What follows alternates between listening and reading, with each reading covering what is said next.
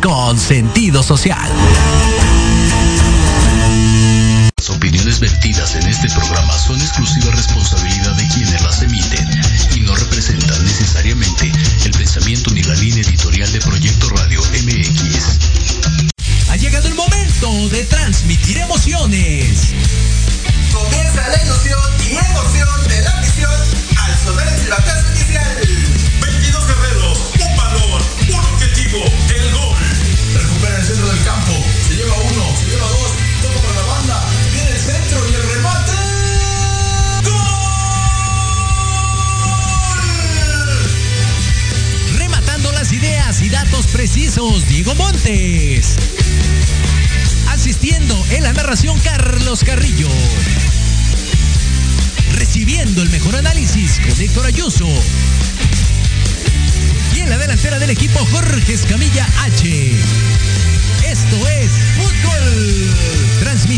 emociones cada partido.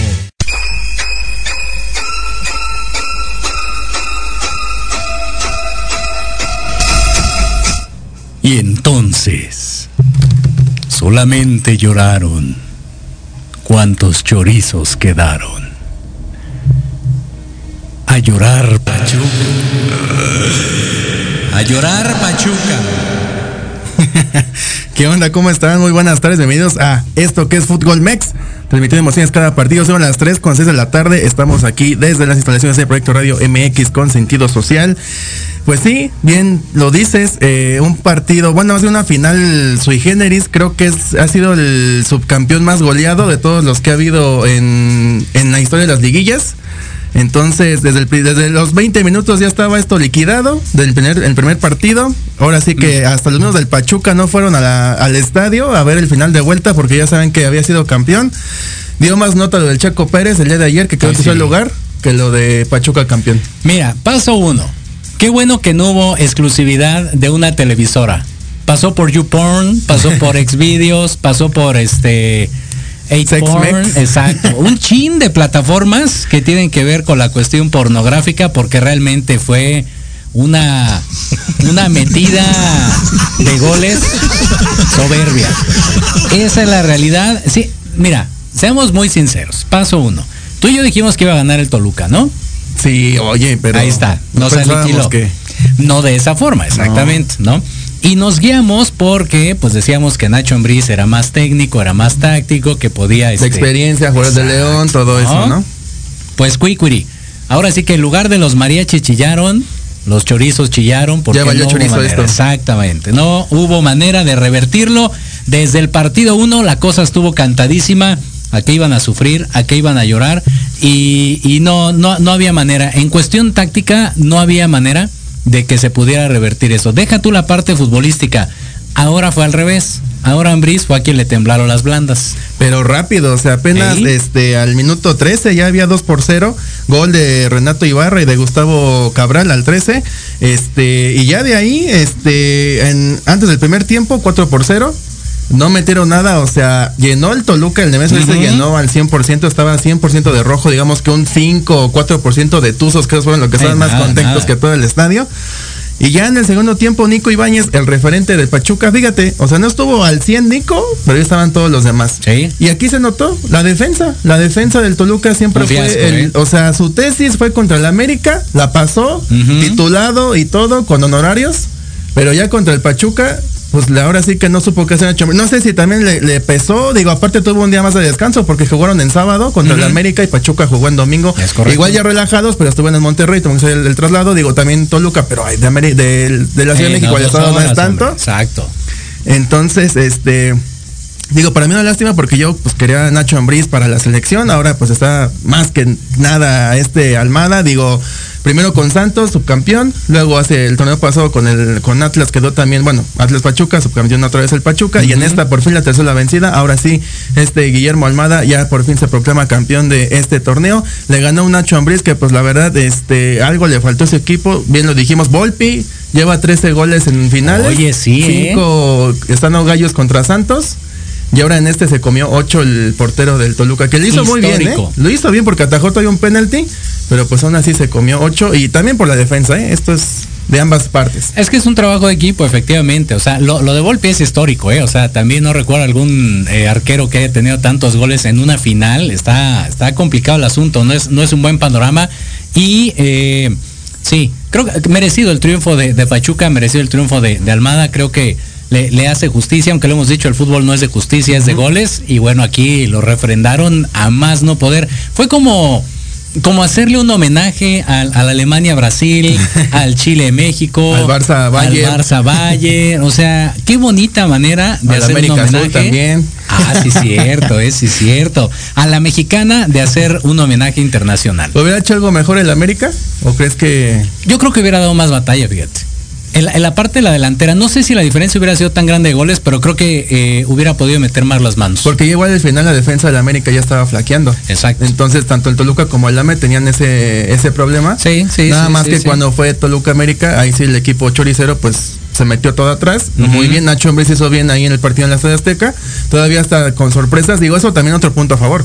Los goles del Toluca fueron por las bajezas del América. El primer Sí. gol, error de Ochoa. El segundo, un penalti tonto ahí de parte de la, La defensa de Lara. claro. Y el otro pues, fue un gol que le pegó en el estómago y casualmente pegó, se metió al área. Entonces, Sí. así que digas, ¿hizo más el Toluca que el AME? Pues no. Pero la suerte estuvo al lado de los choriceros. Fue más efectivo, exacto. Y aquí pues lo que ganó fue la inteligencia, lo que llevaron desde la jornada 1 hasta ahorita. Digo, el Pachuca nunca fue número uno, nunca llegó a estar en la de líder, pero fue constante, fue constante, estaba Tres, entre, cuatro, ¿no? ajá, 3, 4, Más o 5. menos. Nada que decir, calladitos, calladitos, hasta el final que ahora sí ya metió todo. O sea, Almada ya sabe cómo se juegan estas, estas instancias de liguilla. Y pues ahora sí que felicidades y aplausos para todo, todo el equipo. Todo, fíjate, mi Héctor Ayuso no, no el partido. Muy y- bien, Héctor, ¿eh? lo logramos. Así era la fórmula, Héctor, ¿eh? Así era, ¿eh? lo logramos. No vengas a la femenil tampoco, ¿eh? si es que llega el- la- los Pachucas al. Porque la femenil también ahí están, ¿eh? ahorita le va ganando al, al Monterrey. Y bueno, entonces tú cómo ves ir en la selección, al Guillermo Almada. No, no, no, tampoco es para tanto. o Está sea, Guillermo Almada, Nacho Ambriz, el Piojo y el que está más fuerte, Diego Coca. ¿Y eso por qué? Porque es de Grupo Orlegui y Grupo Orlegui está pero, muy pero que ahorita para el mundial, no. No, para el- la siguiente, ciclo que sigue. el ciclo que sigue. No, no sé, creo que habría, hay, hay tiempo. O sea, no creo que acabe el mundial y le digan la tata gracias, ¿no? Van a tener que hacer ahí, como Las en su pruebas, tiempo ¿no? con de- Osorio, ¿te Ajá. acuerdas? O sea, no acabó el mundial, le dieron creo que todavía unos dos De hecho, lo querían renovar, pero él no quiso. Exactamente, ya fue otro cantar. Ya lo dijo ¿no? él abiertamente, que él no. Pero no, no creo, eh, no, no le veo a Almada. Es que ese es el problema, fíjate. El problema de la prensa y, y de los mexicanos es eso, ¿no? ¿Ya es Ganan, puta, no, hombre, ya, este, canonizarlo, junten llaves y lo que sea para hacer la estatua. No, o sea, hay que darle su tiempo. Lo hizo bien Almada, reconocido y merecido, sí. le, le había costado, como dices, ¿no? Ya dos ocasiones, sí. Pero de ahí a, a- aventarlo ya, es, es como caer en lo del Arcamón cuando no, al América. Ajá. O sea, no. Tranquilos, compa. Entonces, Sí. entonces, para ti, ¿quién sería? ¿Diego Coca también? Yo digo que no. ¿Qué, No ¿Para la selección? Ajá. No, no, no. Creo que hay tiempo, hay tiempo todavía para Me gustaría. Nacho Ambriz, pero siento que algo pasa que se cae así estrepitosamente y puede pasar como un México-Chile 7-0, como, o sea, pueden pasar esos marcadores que no queremos, pero con Nacho Ambriz siento que puede pasar y con Almada lo que me gusta es que tiene una estrategia, un plan de trabajo y además trabaja con jóvenes. Que eso es lo Sí. que caracterizó a este Pachuca, que trabaja con jóvenes, que sabe este respetar a quien se lo ha merecido, no hay este con Revivió a la Chofis. eh, Esa es otra también. O sea- puede hasta en la siguiente mundial puede estar la Chovis. O sea, no, ya Europa ya. Sí creo que ya se le acabó Sí. el camino porque ya es un poco grande. Pero para el siguiente mundial puede ahí estar la Chovis que sí revivió de entre los muertos. Ahora sí, hablando de Día de Muertos, él Exacto. revivió. Él está ahorita canonizándose, entrando al- a la nueva vida futbolística. Y pues puede, puede resurgir la Chofis. Este. La, la portería también con este Ustari muy bien al final. El último gol, no, el segundo gol en el partido de vuelta, o sea, un tiro libre de práctica de entrenamiento, facilita la metieron. O sea, no, digo, el Toluca lo intentó, metió gol luego, luego el minuto 20 y dices, bueno, le hizo, le hizo mejor partido que Monterrey, hasta eso, ¿no? Sí, sí. Pero pues ya era algo. Y bueno, felicidades a los Tuzos, a todos, a, a las Tuzas también, a la Bichota también, si es que le va al equipo del Pachuca. Y Ayuso también. Ayuso también, los Ayuso. Y rápido, porque vamos a ir al corte, tenemos aquí de manteles largos. Ahorita en el siguiente corte van a ver por, qué. Pues en la femenil ya Chivas ya pasó la siguiente ronda, eliminó a mi máquina 1 por 0 en el partido de, de ida aquí en el Azteca. Hubo poquita gente, es que fue temprano también, no se pasan Eh. 4 de la tarde, no, pues como todos están chambeando, ahora Godín. Y en el de vuelta fue el día de ayer, ahí quedó uno por uno. El último fue un golazo de parte de Cruz Azul, pero no le alcanzó. Ya Chivas avanza a la siguiente ronda. Y para el día de hoy se juegan los de vuelta, Monterrey contra Pachuca, que aquí van otra vez los Tuzos. Yo digo aquí, aquí gana otra vez el equipo del Pachuca. Hay chance. Aquí ya Tigres ya a la siguiente ronda va 4-0 contra Toluca. Nada que hacer ahí los choriceros. Otra vez valió chorizo ahora la femenil también. Y esta que también siento que Cholos le puede ganar a la, a la América aquí en el Azteca. Va ganando el AME 1 por 0. Pero pues todo puede pasar, ¿no? Sí, to- todavía, todavía. Lo que sí el. Tigre sí. Y se puede dar clásico regio y clásico nacional en la femenil. En la semifinal sí que puede ser grandes partidos. O para mí, que lo más probable es que sea Chivas contra Pachuca.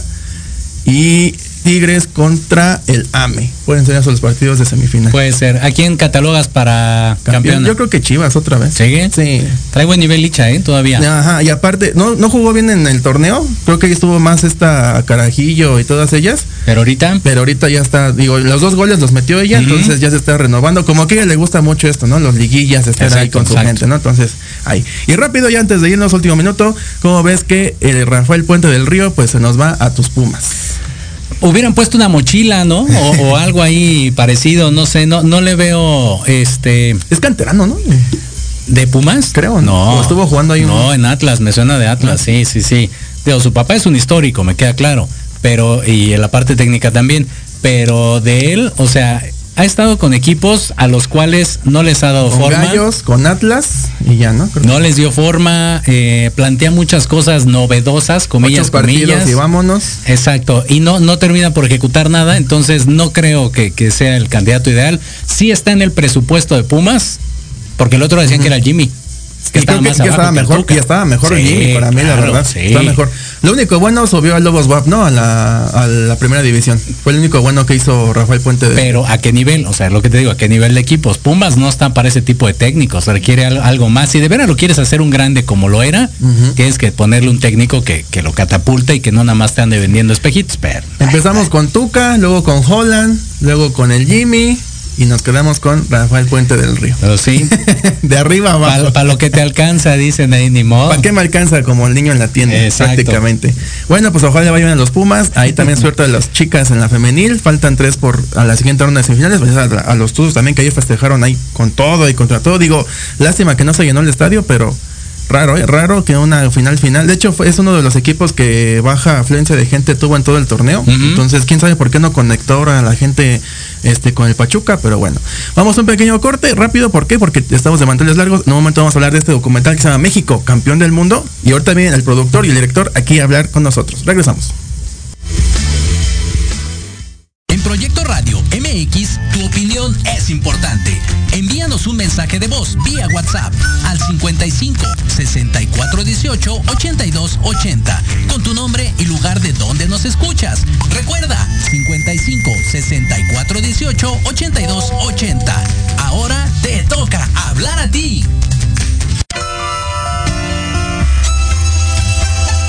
Libreando, un espacio pensado para fomentar la lectura, conocerte mejor, transformar, aclarar tus creencias, acciones, emociones y actitudes desde un punto de vista autocrítico.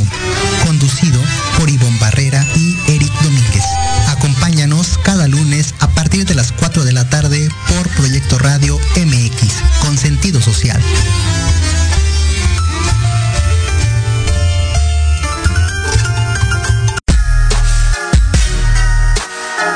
Los espero todos los lunes a partir de las 7 de la noche en Victoria Ruiz Salón, donde encontrarás tips para tu cabello, tips para tu maquillaje, de la mano de grandes expertos, solo por Proyecto Radio MX con sentido social.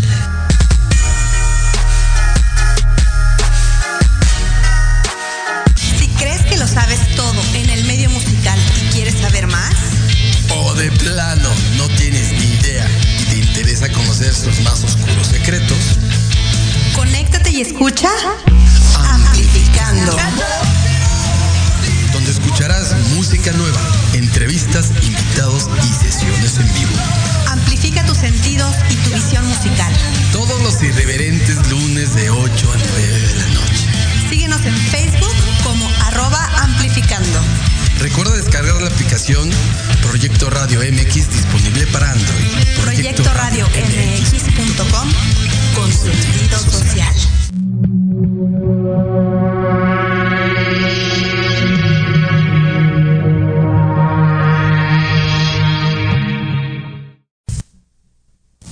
Claro, cómo no, hay que pensar cosas chingonas, como dirá mi buen Chicharito Hernández. Y qué rolotas, ¿eh? Eso sí, también otra cosa. Estuve ahí viendo los teasers de este gran documental, serie documental que se llama México Campeón del Mundo. Pero ¿quién está aquí, mi querido George? ¿Quién nos va engalanando el día de hoy? Pues mira, tenemos a un multifacético porque ya había estado con nosotros en alguna ocasión nuestro estimado Ramón Carpio. ¿Cómo estás, mi estimado? Buenas tardes, un gustazo de nueva cuenta. Muchas gracias Jorge, buenas tardes a, todos ustedes, a su afición, eh, a, su a- las personas que lo escuchan. Muchísimas gracias por invitarnos y estar aquí con ustedes. Un gustazo, un gustazo. Y, fíjate que le diste un, giro de, tu última visita ahorita. Híjole, de veras.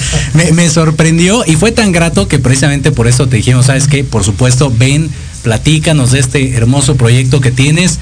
Que digo, llegó en boga, ¿no? Está en el mejor momento México de camino al Mundial y sacas este documental precisamente de México, campeón del mundo. Sí, correcto, fue un trabajo de más de dos años.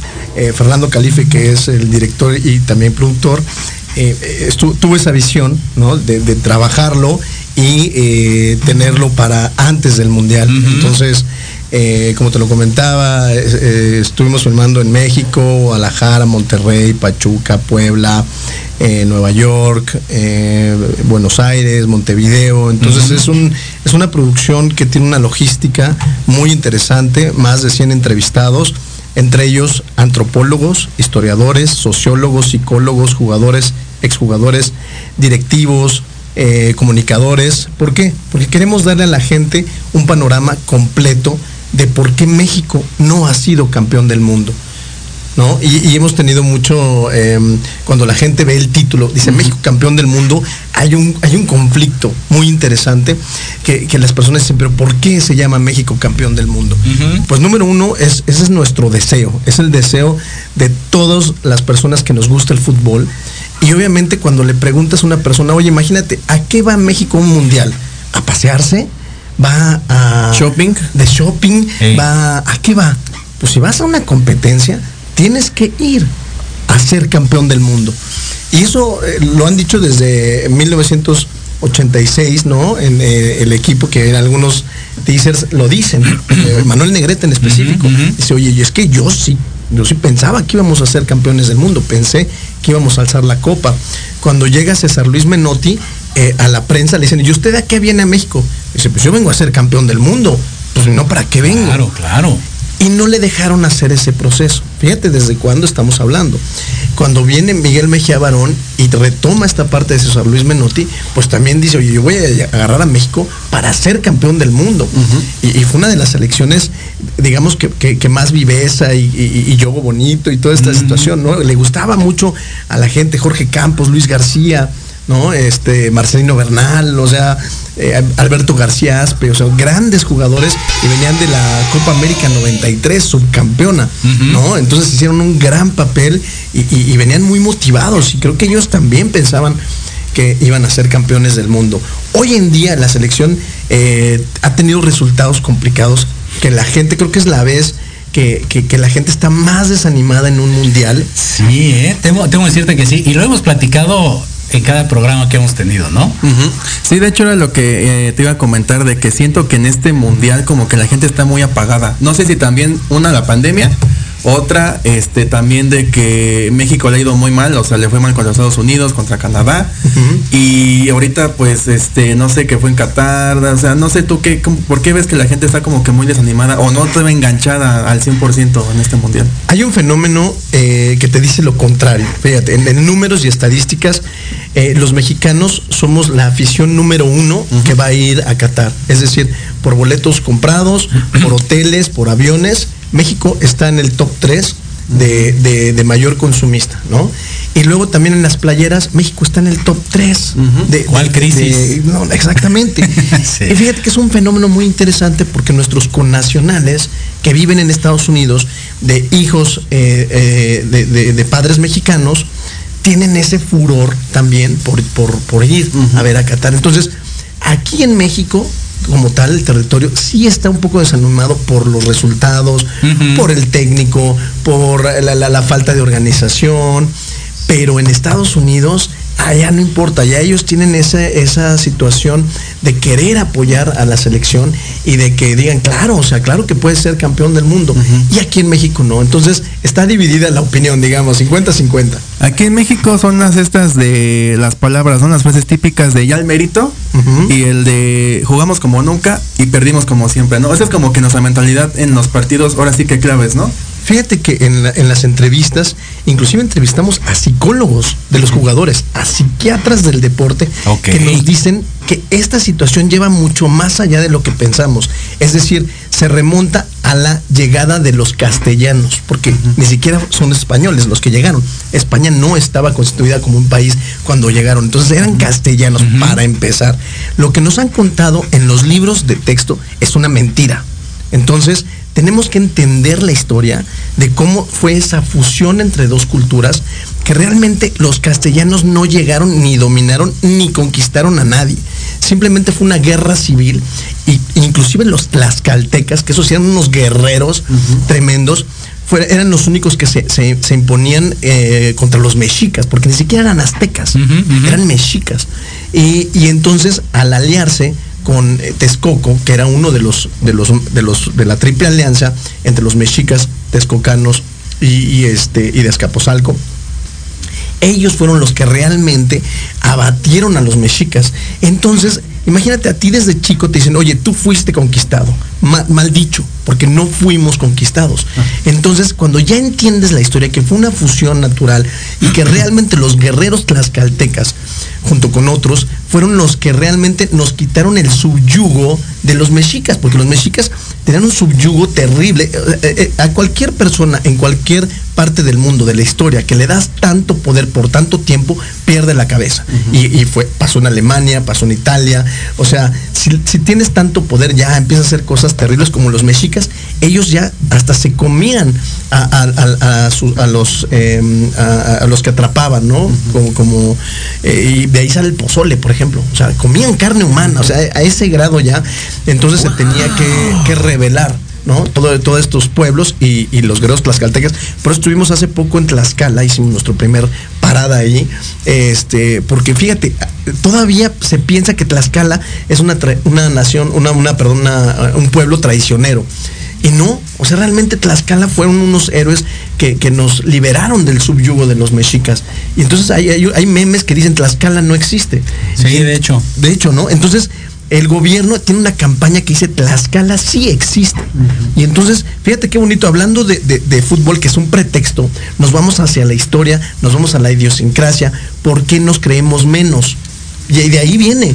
Y entonces tienes que revolucionar, y este es un documental, México campeón del mundo, donde queremos inspirar, queremos documentar a las nuevas generaciones que no es cierto, que somos exactamente iguales a los chinos, a los verdes, a los morados, a los naranjas, a los blanquitos, a los morenitos, a los negritos, a todos somos exactamente iguales y tenemos las mismas capacidades. No es la genética, no es la comida, no es la historia, no es la mentalidad. O sea, eh, tenemos exactamente las mismas capaci- capacidades con la disciplina, con el trabajo arduo, con eh, las prácticas, eh, trabajo en conjunto, mentalidad y muchas otras cosas que, que también tienen esa situación que, que- que mostramos en el documental, porque también hay intereses, también hay intereses Claro, comerciales, seguro.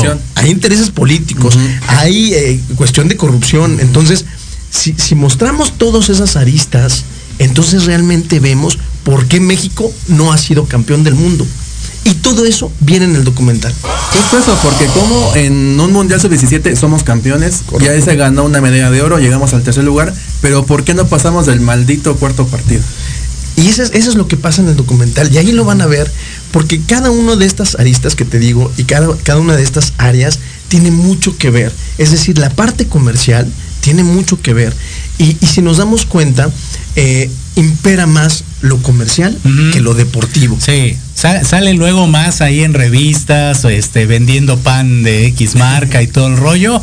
en vez de ponerse a entrenar. En el Mundial pasado lo vimos, ¿no? Como mientras un equipo alemán, digo, más allá que se la haya ganado, ¿no? Este, estaba preparado, estaba concentrado. Estos vatos habían ido a, bailar a no sé dónde y andaban en otro rollo. Se ha, se ha dicho mucho el tema de la mentalidad, ¿no? Ahorita mencionas uno de los factores. Obviamente lo vas a platicar en el documental, pero ahora sí que sin spoilear, más allá de lo que salga en el documental, en la experiencia de hacerlo, al platicar con psicólogos y con jugadores y demás, ¿cuál, es la retro respecto a este factor? Fíjate que la retro es muy interesante porque el mexicano per se eh, tiene ciertas características de fiesta, de gastronomía, de música, de, hábitos. Y entonces cuando tú tienes a un conjunto que tiene todas esas características que ya sabemos que las tenemos, claro, claro. ojo, eh, también Brasil se van de fiesta y también, o sea, todos, todos somos humanos y, a todos nos gusta la distracción, o sea, es parte de, pero el chiste es que lo hagas controlado y organizado. ¿no? Como decía también un, entrevistado, o sea, ¿a quién no le gusta la fiesta? Raúl Orbañanos, por cierto. ¿A quién no le gusta la fiesta? A todos. Pero hay que saber cuándo es fiesta cuándo es concentración y cuánto tienes que jugar. Es correcto, es correcto. Son tiempos y momentos que tenemos que tener. Entonces, claro, el mexicano nos encanta la fiesta. Ve la Fórmula 1. Estuvo increíble la, la, fiesta. Eso no lo ves en ninguna parte del mundo. No, ¿eh? Ni en Texas. O sea, no, no, no, no, no, no existe eso. Nos gusta la fiesta, eso lo tenemos que aceptar. Eso ya está. Eh, Día de Muertos, fiesta. Esto, fiesta. Bandera, fiesta. O sea, es, esa es parte de nosotros. Ahora, está bien que tengas tus festividades, pero si al siguiente día tienes que trabajar, tienes que trabajar. Es correcto, sí, sí, sí, O sea, oye, mira, yo tengo la fiesta, tengo de aquí a acá para reventarme a esta hora porque mañana ya viene. Y la verdad es que los hay un, hay un mito que dicen que los mexicanos, no, que somos muy fiesteros y muy, muy, muy, muy flojos. Claro que no. O sea, tú, te, tú ves a las 4 de la mañana, o sea, cómo se mueve la ciudad de gente de todos los niveles, ¿eh? O sea, vamos a hablar de todos los niveles, de todas las este, las áreas, a las 4 están chambeando. Y luego ves a las 2, 3 de la mañana y la gente está trabajando. O sea, somos muy trabajadores. Y ni se diga de los que se van a Estados Unidos. Es lo que te iba a decir, allá la percepción es de, todo el trabajo duro lo tienen los mexicanos precisamente. O sea, la, joda se la llevan ellos, ¿no? Porque obviamente de, de, ellos hacia abajo todo es México, ¿no? Entonces no importa que seas de Nicaragua o de Honduras, todo es mexicano. Y entonces ahí es donde está la buena joda. Pero más allá de eso, fíjate, ahorita uno de los más comunes es eso, la mentalidad, ¿no? Otro, por ejemplo, que tiene que ver incluso hasta con una cuestión cultural, ¿no? Bien mencionabas ahorita, ¿no? La parte de la comida, la fiesta, el ser dicharachero y demás.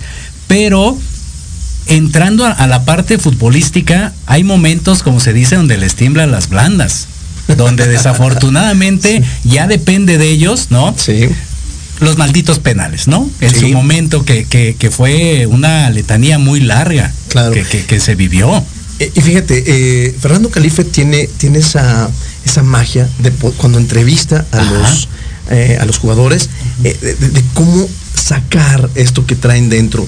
Y, no lo spoileó porque vienen en los, en los trailers del teaser. Sí, sí. Alberto García Aspe dice, ¿por qué fallé? ¿No?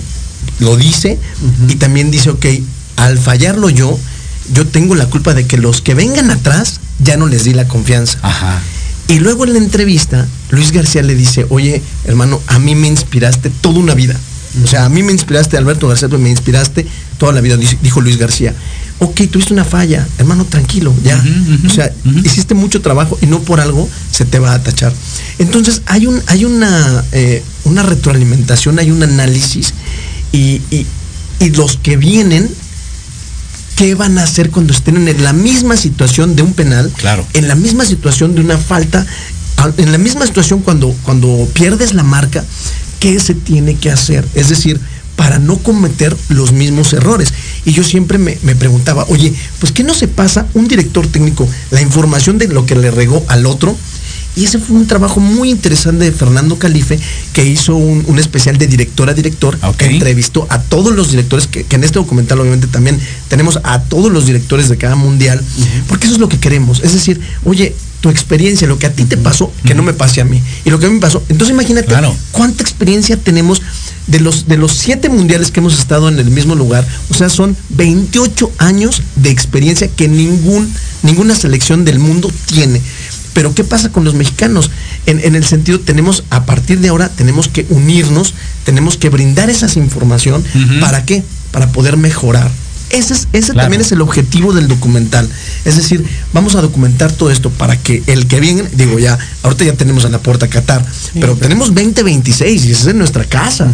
y, y es con nuestros vecinos. Y cero y van tres. Sí, sí, sí. Y no, y, y es, es el primer país que va a tener tres mundiales, Ajá, ¿no? sí. Entonces, ya nos toca. O sea, ya nos toca y tenemos que aprovechar toda esta información para que, eh, ojalá en Qatar quedamos campeones, pero si no, ya tenemos que estar preparados para el 2026. Es decir, en algún momento tenemos que empezar a decir, ok, a partir de ahorita vamos a ser campeones del mundo. ¿Cómo? ¿Cómo lo vamos a hacer? ¿Con quién? Eh, ¿Cuándo? ¿Dónde? Y entonces empezar a preparar. Tenemos cuatro años. O sea, tenemos cuatro años. Hay tiempo. Claro que hay tiempo para poder ser campeones del mundo. Entrevistamos a Xavi Hernández, el director técnico del Barcelona actual, a Xavi Alonso, y ellos nos, nos comentan, oye, pues claro, son talentosos, tienen técnica, tienen una afición impresionante, tienen una infraestructura económica. Si España pudo, claro que México puede ser campeón del mundo. Y no lo dicen de dientes para afuera. O sea, un campeón del mundo, eh, director técnico de uno de los clubes más importantes como Xavi Hernández, no te dice las cosas de dientes para No afuera. tiene por qué quedar bien. No tiene, no tiene Eh. por qué quedar bien con México. No tiene absolutamente ningún, eh, algo que, una conexión que diga, no, pues es que tengo que hablar bien de México. No. Sí, sí, O sí. lo dice porque él ha enfrentado equipos mexicanos en, en- en- en la- esta, en el torneo de- de- del Mundial de Clubes? Mundial de Clubes.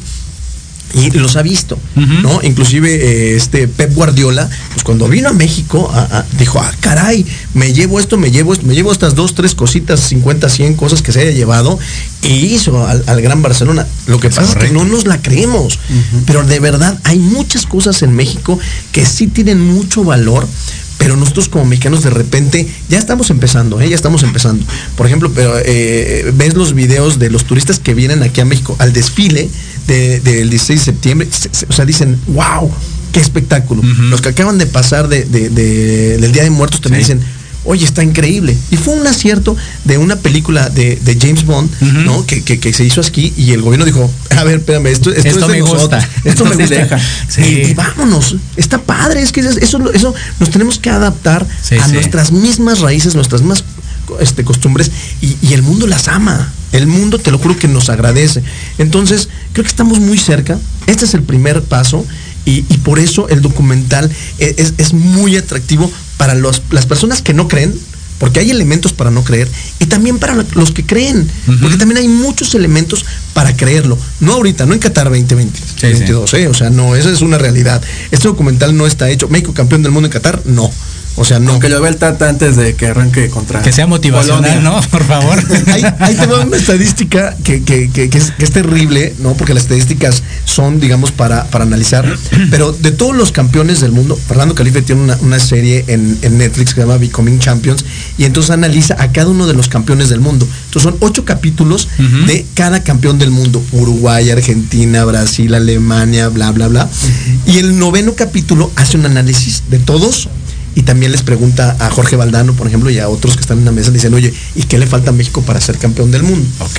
Es decir, eh, tenemos que hacer ese análisis de qué hicieron los demás para ser campeones del mundo. Y un dato que les iba a comentar es todos los campeones del mundo a lo largo de 1930 al 2018, todos los campeones del mundo, su técnico es del mismo país.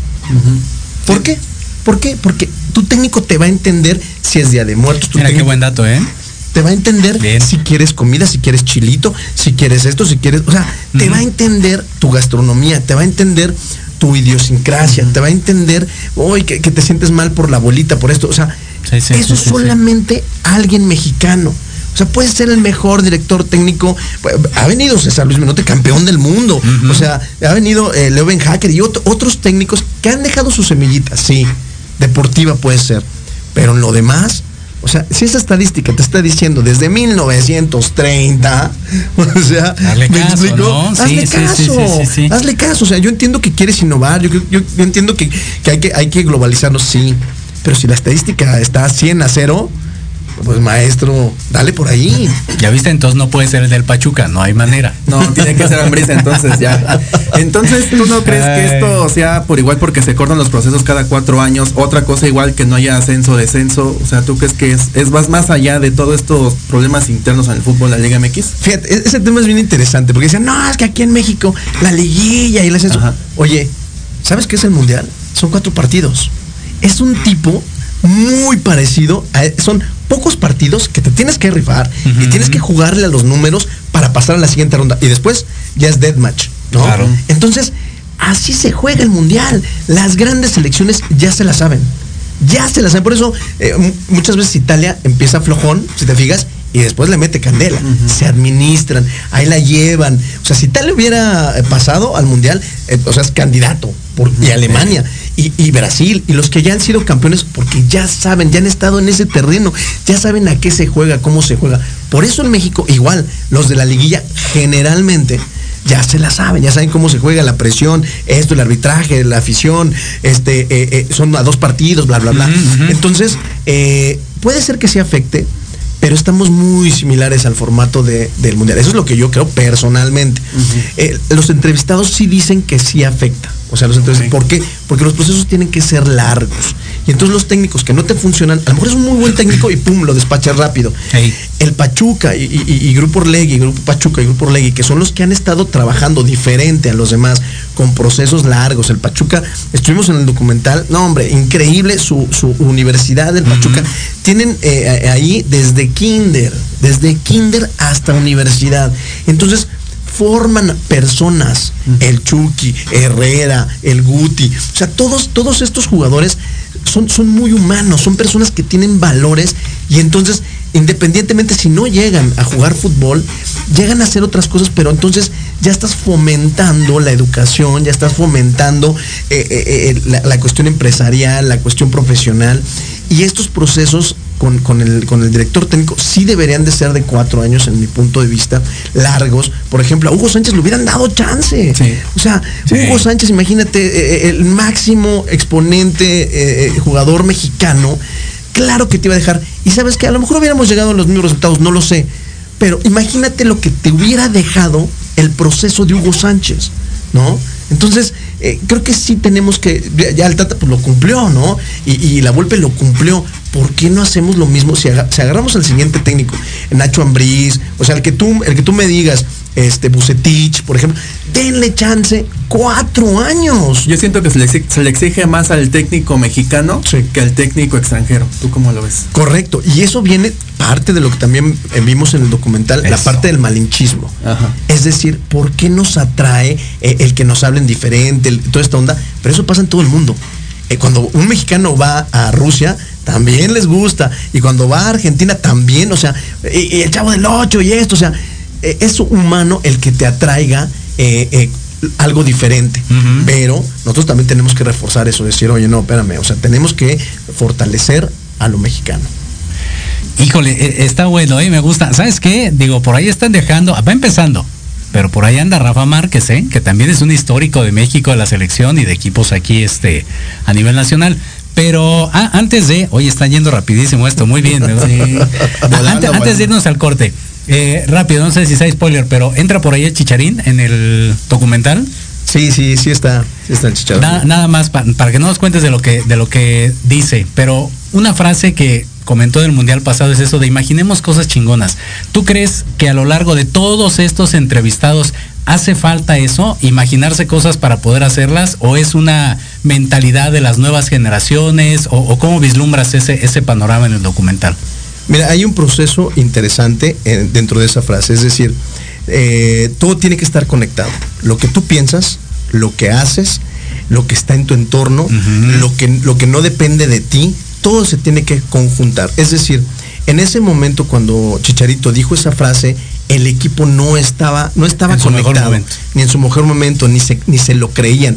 El único que se lo creía era él, porque él sí tiene un coach que le está todo el tiempo trabajando en la autoestima y todo el tiempo le está trabajando y él se, a, mi, a, mi, punto de vista se fue del otro lado, o sea, es ya demasiado, ¿no?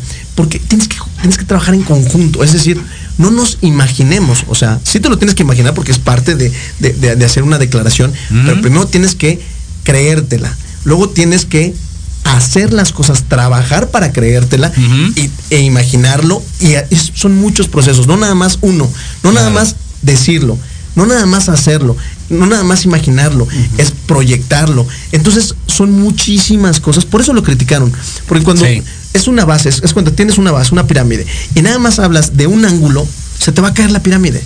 Tienes que hablar de toda la base. No, y aparte esa vez lo único que hizo fue pintarse el pelo junto con la Jun. O sea, al siguiente día ya estaban de güeros, nada que ver después de las declaraciones que tú te imaginabas que iba a haber un papel más interesante, ¿no? En, lo que restaba del mundial. Y la realidad es de que fue completamente otra. Armandito, ¿cómo ves si en lugar de los promos ponemos el, el videíto? ¿Sí? ¿Ya lo tienes por ahí? Perfecto, vale. Entonces, eh, regresamos porque. Ay, el tiempo está. Volando, volando. está comiendo. Hacemos una pausa, pero quédense a ver este video, por favor, y regresamos.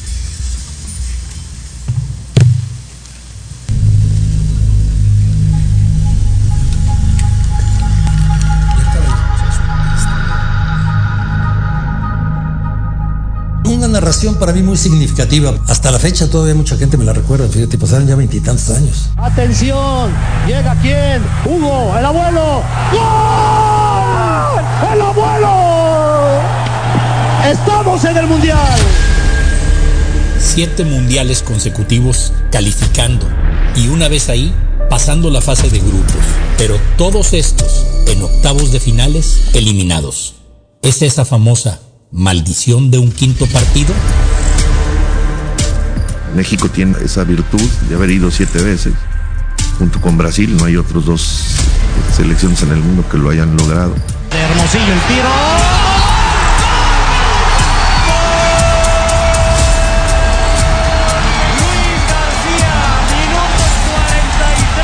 A ver, en un penal no puedes durar ni un, nada, ni una fracción de segundos, que eso es lo que te puede hacer fallar un penal.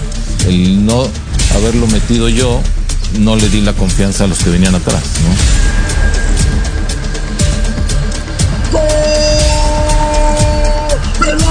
Se levantan mis compañeros y me quedo en el piso y lamentándome de haber soñado con jugar un mundial y meter un gol. Obviamente sí la fallé. Maxi Rodríguez. Sinceramente, el gol que hago es de otro partido, porque el partido estaba muy, muy parejo.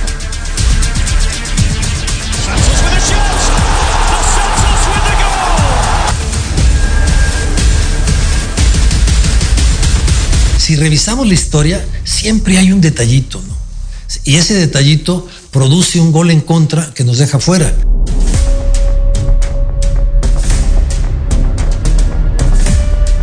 Esto tiene que ver con México campeón del mundo.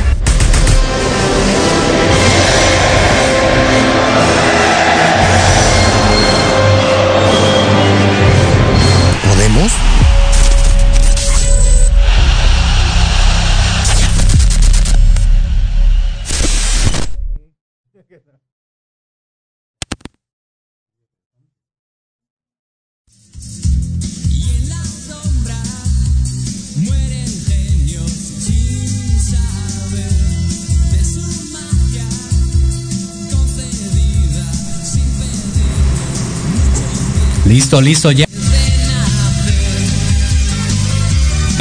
Está bien, Armandito, está bien. La intención fue buena.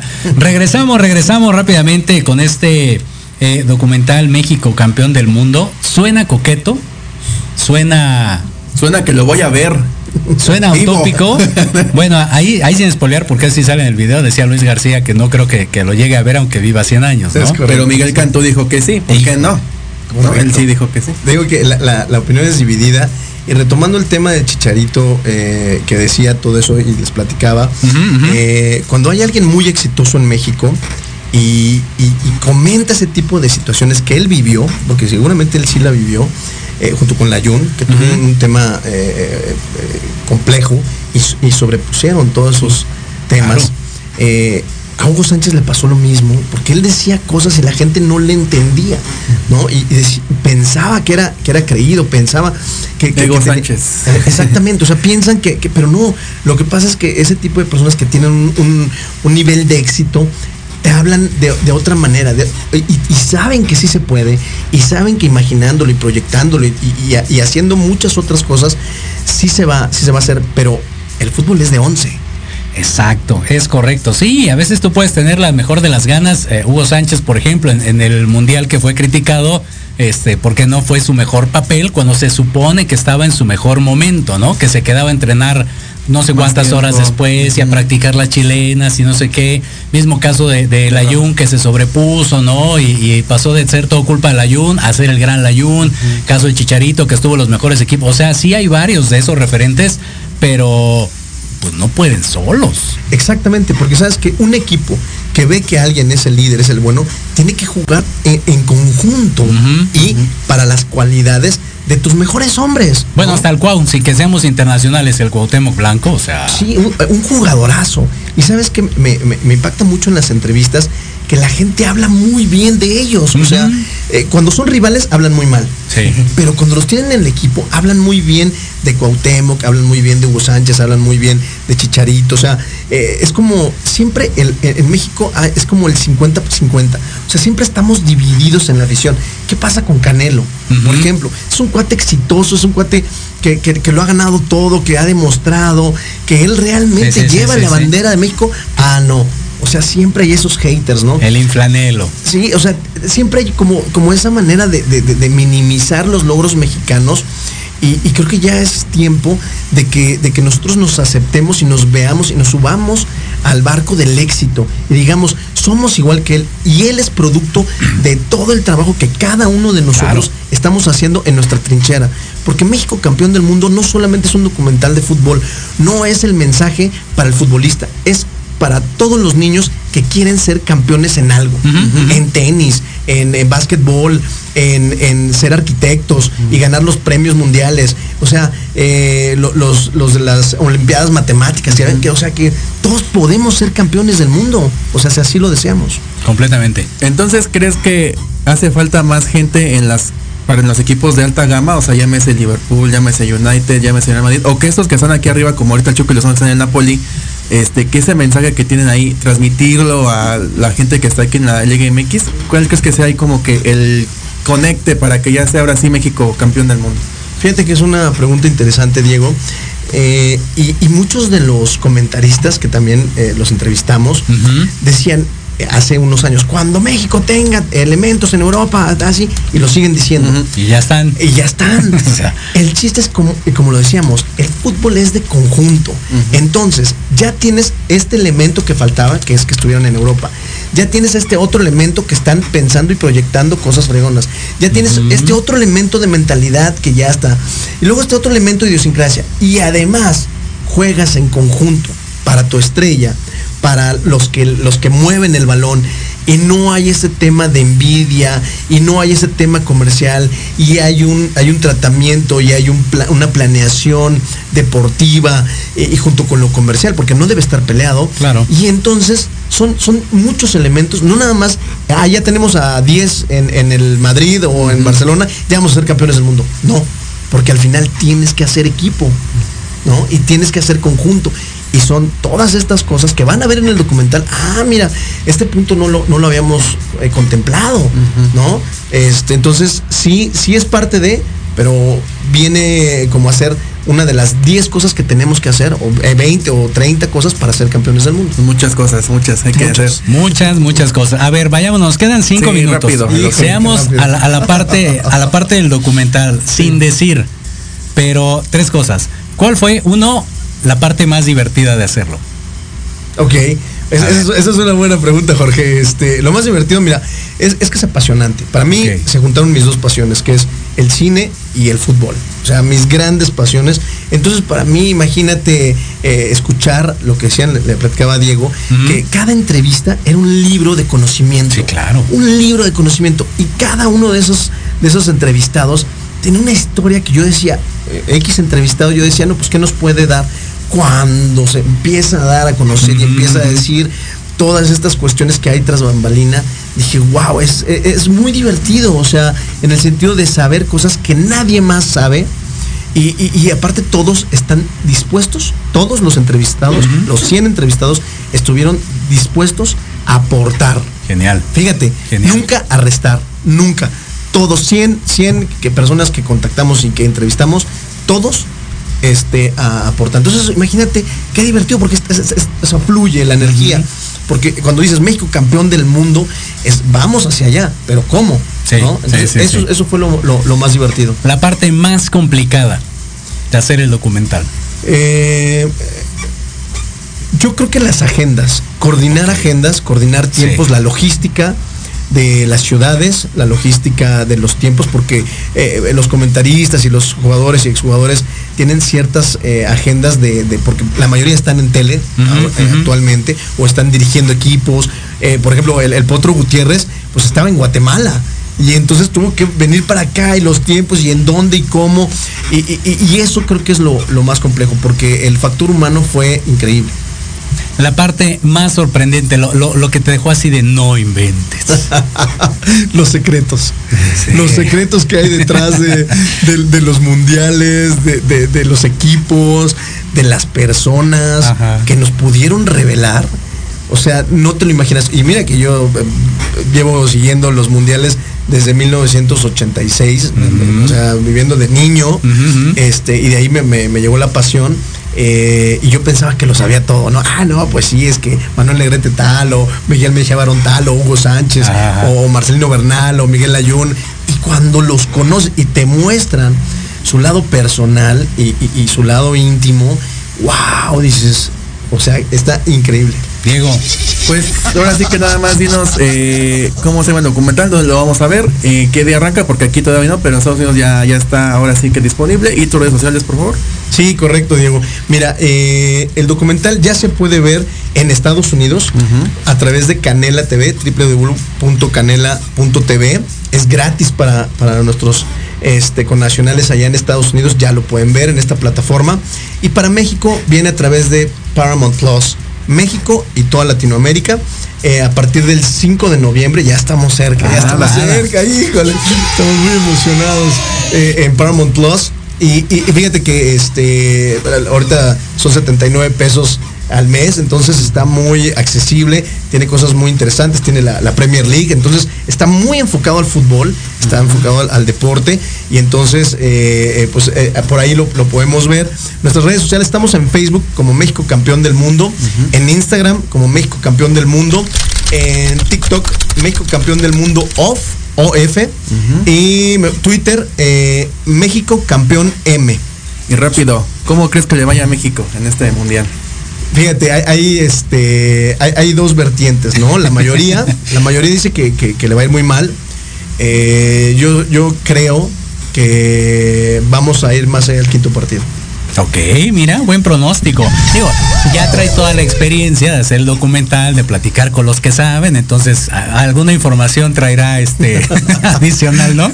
O sea, ¿Sabes qué? Es que es por ser rebeldes, ¿no? O sea, no, no, no tienen presión. Fíjate que la mayoría de las elecciones cargaban con una presión y, y ellos no tienen presión. Como, como ya saben que los resultados no han sido óptimos y la gente no espera mucho, no hay presión. Y, y ese es un factor interesante, más otros. Claro. Nadie espera nada de ellos. Argentina se, se- se- se reía, ¿no? Estos, eh, el portero se, cuando vio el, el sorteo se reía. O sea, cuando te minimizan, entonces ahí pues, puede ser que sea peligroso. Por eso, ¿eh? Pues, puede ser que te piquen el orgullo y al contrario, Al vayas relajado, ¿no? Es, eh, pues, total, los esos cuatro son los campeones, ¿no? Claro, no pasa nada. no pasa nada. Exacto, muy bien, Diego. Nos Bueno, despedimos. mi querido Ramón Carpi, muchas gracias por haber venido. Aquí darte el lujo de venir acá a presentar este documental de México, campeón del mundo, que ya próximamente va a estar ahí en Paramount Plus. Y George, tus redes sociales, si no nos pueden encontrar, por si quieren que vayamos ahí al Deportivo a narrar. Arroba Jorge Escamilla H y a través de las redes sociales de arroba Futbolmex al teléfono 55 64 18 82 80. Así que no se lo pierdan. La próxima semana, yo creo que ya más del mundial, ¿no? Ya estamos ahora sí a casi Ya, nada. ya entonces, ahora sí ya platicar equipo por equipo. Diego, Jorge, muchas gracias a ustedes por esta invitación. Y también en YouTube está nuestro canal 7 Amorfos. Así le ponen el número 7 Amorfos y ahí pueden ver también todos los trailers. y suscríbanse al canal. Eso, muy bien, pues ahí está. Nos despedimos entonces. Los esperamos la próxima semana, el próximo lunes a las 3, en esto que es fútbol, transmitiendo emociones cada partido. Nos vemos, cuídense, bonita tarde de lunes.